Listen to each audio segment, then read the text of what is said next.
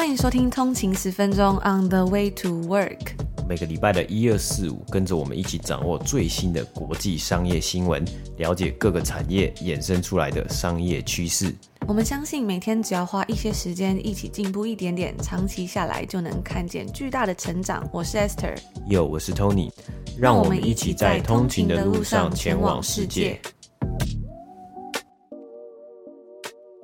家早安，今天是二月十六号，星期三，欢迎回来通勤十分钟。大家早安。你们应该很好奇，说，诶，今天不是礼拜三吗？怎么会有节目？难道又回到当时我们之前一开始的日更了吗？那其实啊，是因为我觉得，嗯，我们已经转到一二四五的节目，大概也是有一段时间了嘛。那在做订阅制之后啊，真的是非常感谢所有通勤族的支持，就是让我们有更多的时间可以专注在我们的节目内容啊，还有更深入的报道以及这个 podcast。上面，所以我们现在呢也有更多的心力，然后可以慢慢的回归到，希望可以到日更啦。但是我们现在也还是不确定，因为目前在这边都还有一些工作啊、生活等等的。但是我们还是很希望说，哎，未来有机会可以在礼拜三呢、也可以跟大家分享节目。那除了礼拜五的免费集数之外，礼拜三我们也希望可以跟大家分享一些比较轻松啊，我们在这边的一些所见所闻，或者是一些我们最近读了什么书，觉得比较实用的东西，在这边跟大家分享。嗯，对啊，所以这个这个礼拜三的这个节目啊，就算是一个，我觉得算是一个尝试吧。那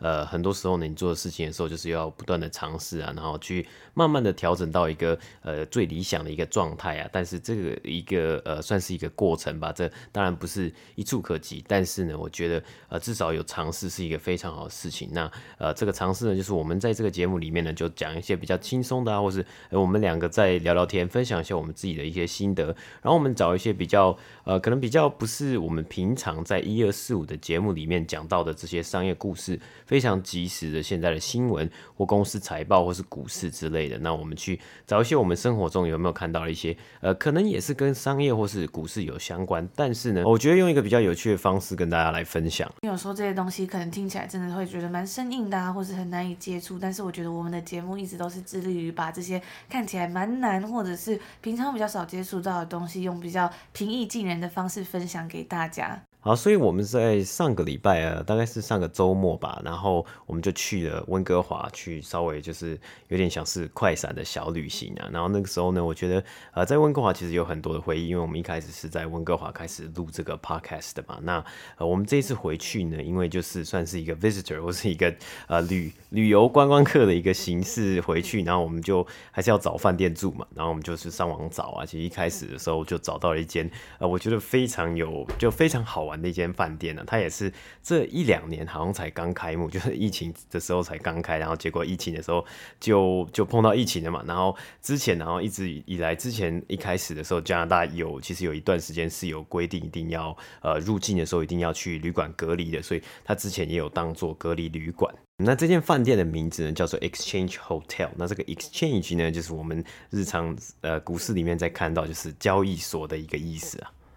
所以真正的是蛮好玩的。那我要补充一下，其实不是因为这次去温哥华才发现这个饭店。其实那时候我们住在那边的时候呢，有一次那时候在研究所的时候，在附近就是这个 Exchange Hotel 的附近就办了一个活动，然后是跟一些校友在里面就是认识这样。然后那时候我就经过这个 Exchange Hotel，然后我就觉得说，诶。好有趣哦！这个饭店它叫 Exchange 嘛，那它这个意思本来其实应该是交换的意思嘛，但是呢，它那个大楼里面它旁边好像就有写是一个，它类似它是一个历史建筑这样子。后来呢，我们就上网查，然后就发现哇。原来他真的曾经有做过这个 Stocks Exchange，就是一个证券交易所。我就想说，嗯，因为其实温哥华真的算是一个比较地广人稀啊，跟可能多伦多啊，或者是其他城市比起来，算是一个还蛮步调蛮慢的一个城市。这个地方怎么会有一个 Stock Exchange 呢？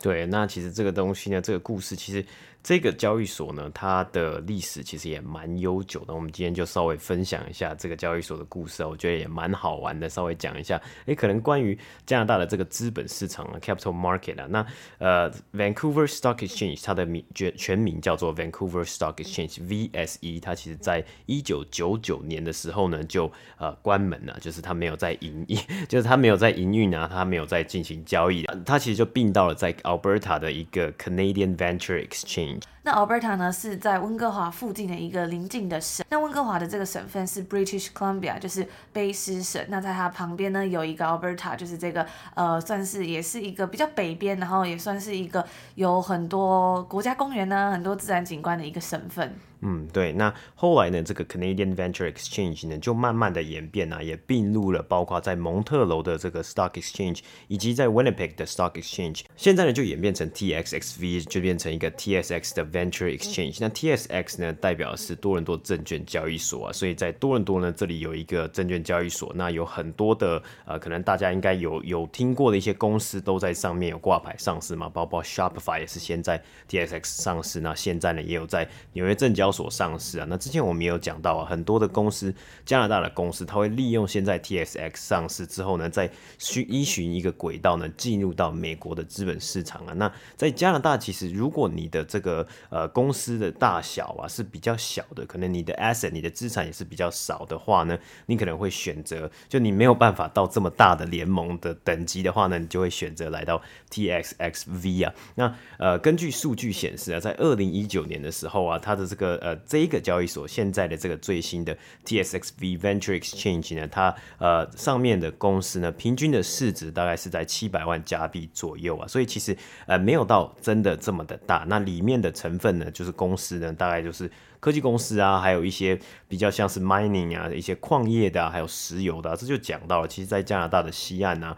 或加拿大整个国家好了，它的这个呃自然资源是非常的丰厚啊，包括在 BC 省，还有在呃 Alberta 省呢，其实都是有很多的石油还有矿业公司。那其实这些这个呃公司呢，它其实它可能就是哎、它有好几个这个什么呃石油啊，或是什么好几个井，那它有这些资产之后呢，它需要再呃募更多的钱，然后去。让他们整个就是公司来带动起来嘛，那或是说他以这个加拿大为这个基地，然后他去其他的地方去探勘啊，去挖看看有没有可以挖到石油啊，或是可以挖到其他的矿物。所以为什么 Vancouver Stock Exchange 会成立呢？就是因为当时啊，这个在呃 BC 省当地的这些商人，他们觉得呃应该要把这些钱啊，或是要向当地的居民啊，或是当地的投资人一起来募资，而不是让钱都是跑到了其他的这个交易所啊，那。这个故事的发生是回溯到非常早，就是一九零零年代，大概在一九零七、一九零六年呢，Vancouver Stock Exchange 就成立了。哇，那那个时候的那种证券交易所应该跟现在算是非常不一样吧？相信大家如果在关注的话，应该会有看过，像是在纽约证交所，就是他们如果有公司要挂牌上市的话呢，他们会就是在里面敲钟嘛，然后会有一个很大的，算是一块布吗？就是有一个这个降下来的旗帜这样子。但在这一九零零年左右，我真的好难想象说，哎，那个时候它整个证券交易所是怎么样？会不会就是呃很人声鼎沸啊？然后很多东西都可能还没有办法电子化嘛，所以感觉是一个真的非常不一样的话画面。嗯，没错，其实基本上就是大概是这样子的感觉，就是呃很多人在里面，然后非常的嘈杂，然后它的交易大厅呢其实也非常的乱呢。但是呢，我们刚刚讲到，就是我们刚刚的故事其实都讲好像蛮 promising，好像很非常的这个正向啊，非常的正面。但是呢，我觉得这里是一个非常大的转折点呢，就是呃其实呃我们的故事好像就是要走下坡了。就 Vancouver Stock Exchange，为什么大家好像没有没有什么听过这个交易所呢？因为它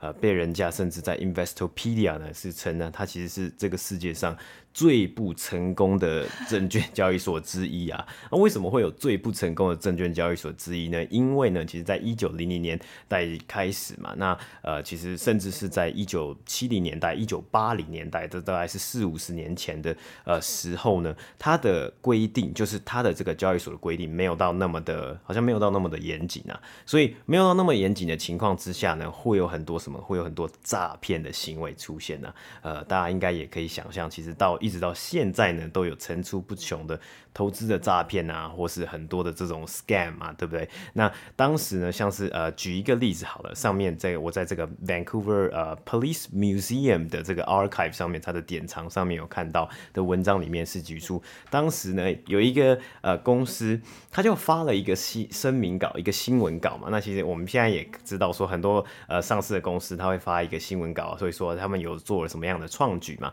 那当时这个公公司呢，它在这个 Vancouver Stock Exchange 下挂牌上市，然后他就发了一个声明稿，就说：哎、我们在这个新墨西哥州啊，我们找到了一矿一个一个矿，呃，这个算是一个呃矿井。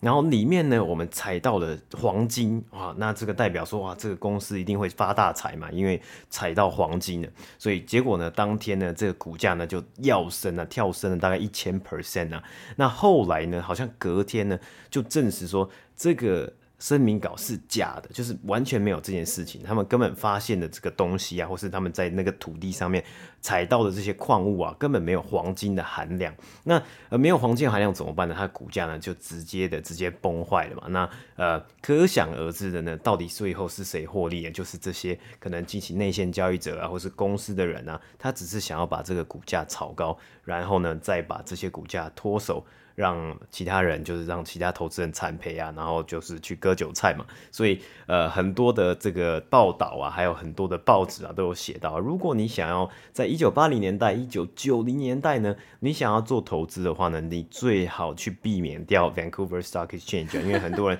十个进去呢，可能有九个出来是血本无归啊。就是有一种反指标的感觉。嗯，没错。所以后来呢，其实后来这个在这样子的事情出来之后呢，这一间这个 Stock Exchange，证券交易所，它甚至还公布公开说。他呢，他们是不负责会去，就是呃，去判断这些公司，就是在他们的交易所挂牌上市的公司所发出来的声明稿的真实性啊。所以等于说，如果你要投资的话，你要更难的，因为你自己呢要去看，哎，这间公司是不是呃，是不是 legit 的，是不是呃，真的有在做生意啊，或是真的有真的商业模式啊。这是另外一个非常有名的例子呢，就是当时也有一个，大概在一九八零年代啊，有一个电脑公司，他就说他有一个技术。可以去创造一台比当时运算能力更快啊，好像快十倍还快一百倍的一个电脑。那当然呢、他讲出了这个话之后呢，他的股价也是 biu 直接飙涨了嘛。那后来就有证实，这间公司根本没有能力做出这个电脑，甚至他们连连电脑呢都就是他们讲的，他们有一个产品呢是完全不存在的。所以里面呢是充斥了很多可能。这个诈骗的一个行为啊，甚至到最后高起高峰期的时候呢，也变成了一个呃各方就是在洗钱的一个工具啊，所以到最后它就是慢慢慢慢的没落啊，然后呃大家也不信任这样子的一个呃证券交易所，所以最后呢，它的命运呢就变成并入了 Canadian Venture Exchange。那我们这一次去住的这个 Exchange Hotel Vancouver 呢，它是建于一九二九年，这是这栋建筑本身。那我们刚刚讲到嘛，它以前是一个证券交易所，但是呢，后来它就没有做了，所以这个大楼到后来呢就被改建成为一个饭店。那我们那时候去住的时候啊，饭店的房间它就有放着纸，就写着说，哎，早在一九零零年代呢，住在各地的居民啊，会来到这个温哥华证券交易所，聚集在热闹的交易大厅。那当开盘的钟声敲响的时候呢，此起彼落的叫卖声充斥着整个交易厅，有的人致富，有的人破产。而确实啊，加拿大的一些知名公司就是在温哥华交易所上市的。不过在经过岁月的洗礼之后呢，现在的大楼保有着当年交易所的外观，可是它的内部啊，则是经过了现代化的改造，成为一间旅客休息的旅店。那旅馆还有温馨提醒说，或许啊，可以在走廊间听到成交的叫卖声，财富或许会随之而来哦。那我觉得，哎，这个听起来虽然好像是好像蛮幽默，但也有一种蛮可怕的感觉。如果真的是在走廊听见叫卖声，好像会觉得，嗯，是不是有一种灵异事件的感觉？对啊，但是他这个房间里面呢、也布置得很好玩啊。他说他有一个这个小小小的、非常小的一个雕像啊，上面就有一只牛跟一只熊嘛。那大家应该有想到，这个代表股市呢最经典的这两个动物啊，一个是牛，牛一个是熊，就是牛市跟熊市嘛。它整个饭店呢，基本上都是在围绕着整个历史建筑啊、历史故事的感觉。不过呢，讲完这个故事之后啊，最后当然还是要来稍微分享一下，就是这整个饭店它的设备啊，跟其他的服务等等的。我自己是觉得呢，它的整理设备没有到非常好，就是它的房间真的是还蛮小的，然后呃，感觉也是设备没有到非常非常的新。不过饭店的人员服务态度真的也是非常的好，因为我们那时候去的时候，就是还是在疫情期间嘛，所以它的规定啊跟之前也不太一样，但是他们都非常的专业，那有什么问题他们也都会及时的帮助。不过还好，真的是因为像当时加拿大来入境的话，隔离是三天嘛，现在已经不用了，所以如果像台湾要住十四天的话，可能就真的不适合住在像这个 Vancouver 的 exchange 球头这种饭店，因为它真的是有点太小了。然后我们住的那个房间呢，打开啊，因为它那边算是在一个办公大楼区，所以对面就非常非常近，就是一个办公大楼。然后那个落地窗一看，就是可以看到对面的人在上班。我们去的第一天是礼拜六，然后到礼拜一的时候，真的早上起来就是会看到，哎，对面的办公室已经有人来上班了，然后就会觉得好像有一点蛮尴尬的感觉。但它的位置倒是非常的好，因为它 它算是在市中。中心在 Waterfront，就是在它整个靠海的附近，然后旁边呢就有一个捷运站，那要走去知名的景点，像是 Gastown 啊等等的地方都非常的方便。哇，讲到这边，我就觉得说又好想要再出去旅游一下了。所以我觉得有时候，所以我觉得有时候偶尔出去旅游啊，放松真的是一个最好的充电方式。当然，大家每个人充电方式不一样。我觉得对我来说，我真的是非常非常喜欢的出去旅游啊，然后看看不同的东西，有时候就会让自己瞬间抽离一下，然后再回到原本的生活，就会觉得更珍惜，或者是更有动力。不知道大家平常你们觉得最放松啊，或是可以让你充饱电的事情是什么呢？对啊，特别是其实我们在这个节目其实做了快要两年了嘛，那就重新的回到一个当初呃这个节目开始的一个地方呢，我觉得是。嗯，就心里就是有一点一点点的百感交集嘛，那有很多的呃很多的就是感触啦。但是我觉得当然是就跟 Esther 讲了，就是能够稍微的抽离一下，然后放松一下，然后再回来呀、啊，然后再回到工作的岗位啊，或是再回到呃自己的家里的时候呢，就会觉得哎、我特别的珍惜啊，然后就会有更多的动力可以去继续做自己下一个 project，或是只做自己的工作。嗯，而且回到那个地方，我觉得好像又想起当初一开始做 podcast 啊，或者是呃一开始到加拿大生活的初衷的那种感觉吧。就是有时候就觉得好像人生要不断的归零，才可以继续的往前啊，继续的成长。那刚刚讲到这个去旅游放松嘛，那我们这次呢，其实我们是搭了一家航空公司，然后它算是在加拿大联航，它叫做 Flair Airline，然后它就有很多国内的航班。在一二月的时候呢，应该是算是一个整个旅游的淡季，再加上现在疫情嘛，基本上很多地方真的都是没有观光客的。所以 Flair Airline 它的机票可以说是就蛮便宜的，但是呢，它有一个很大的问题，就是它常常会 delay。因为像我们这次坐这个飞机呢，它是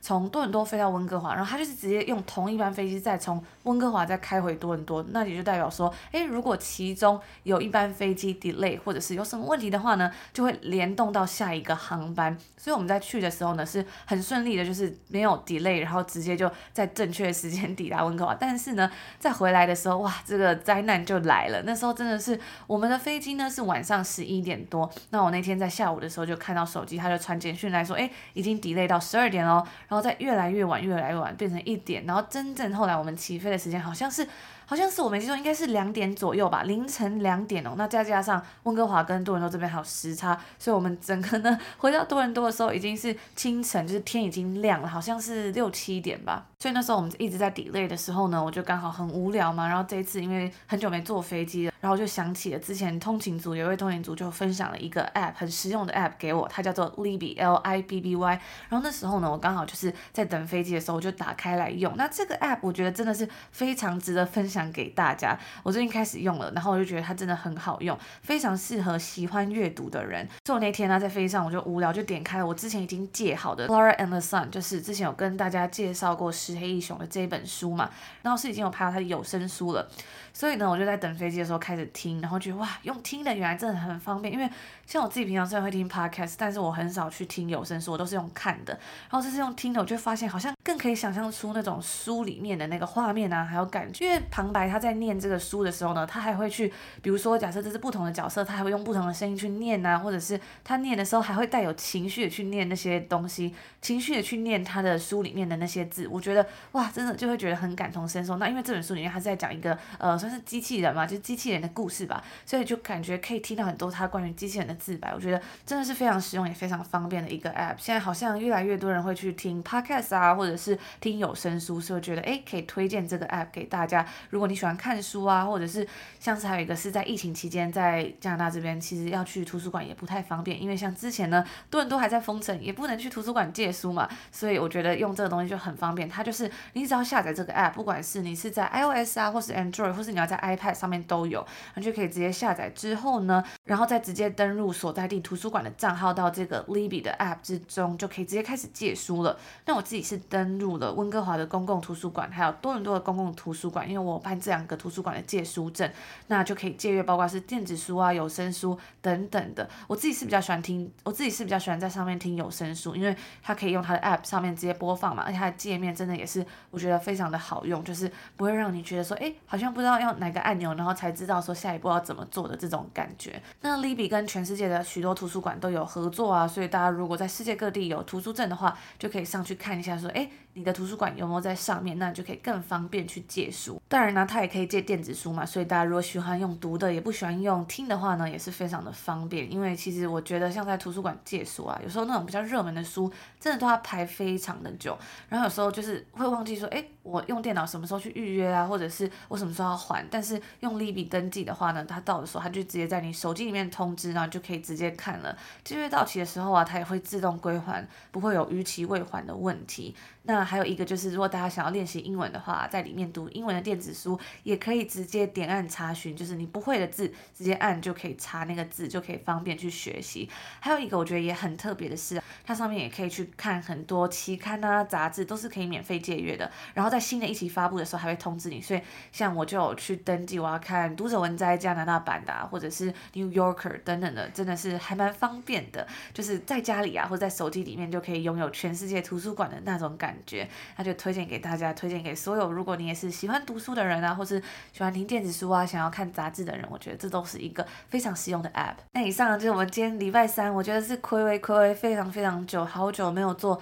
日更节目，我们又回归来做日更节目。那虽然不知道有没有办法每个礼拜三都可以更新节目，但是我们一定会尽力。然后希望也可以就是跟大家分享一些比较不一样的故事啊，但是跟商业啊，像今天我们将分享的这些故事呢，其实呃跟商业或是像这个 app 呢，其实都跟呃一些我们平常的一些主轴呢都是蛮相关的，但是可能听起来呢会比较轻松一点的。那我们用比较轻松的方式跟大家稍微的聊聊天啊，然后呃就比较少说哎这个数字是多少啊，或者比较少这个股市啊，或是真真实的这个呃这个公司怎么样怎么样。那希望大家会喜。喜欢。那我觉得今天上传这个礼拜三这集啊，我真的是觉得，哎，还蛮感动，也蛮开心的嘛。因为一直以来呢，那时候我们在结束礼拜三的节目的时候，就觉得也蛮难过的吧。但是因为还有这边的生活啊、工作，真的是还蛮多事情要做，就是有一点负荷不来，但是又想要兼顾好每一集的节目。所以我觉得，哎，今天可以回来这边继续陪伴大家的每一天，真的是一件非常开心的事，也非常感谢所有的通勤族，就是在这个快要将近两年的时间之内，一直跟我们在这边每天进步还有成长。那如果想要了解更多关于我们的内容啊，也可以去 follow 我们的 IG 账号 on 的一个底线 way to work，可以去了解更多。我们在上面常会分享一些及时的新闻啊，或是一些最新的消息哦。那我们就祝福大家今天星期三有一个愉快的开始，美好的一天。那今天是小周末嘛，也希望大家今天。听完这一集呢，可以有一个愉快的心情。那我们就礼拜四见喽，明天见，拜拜。拜拜。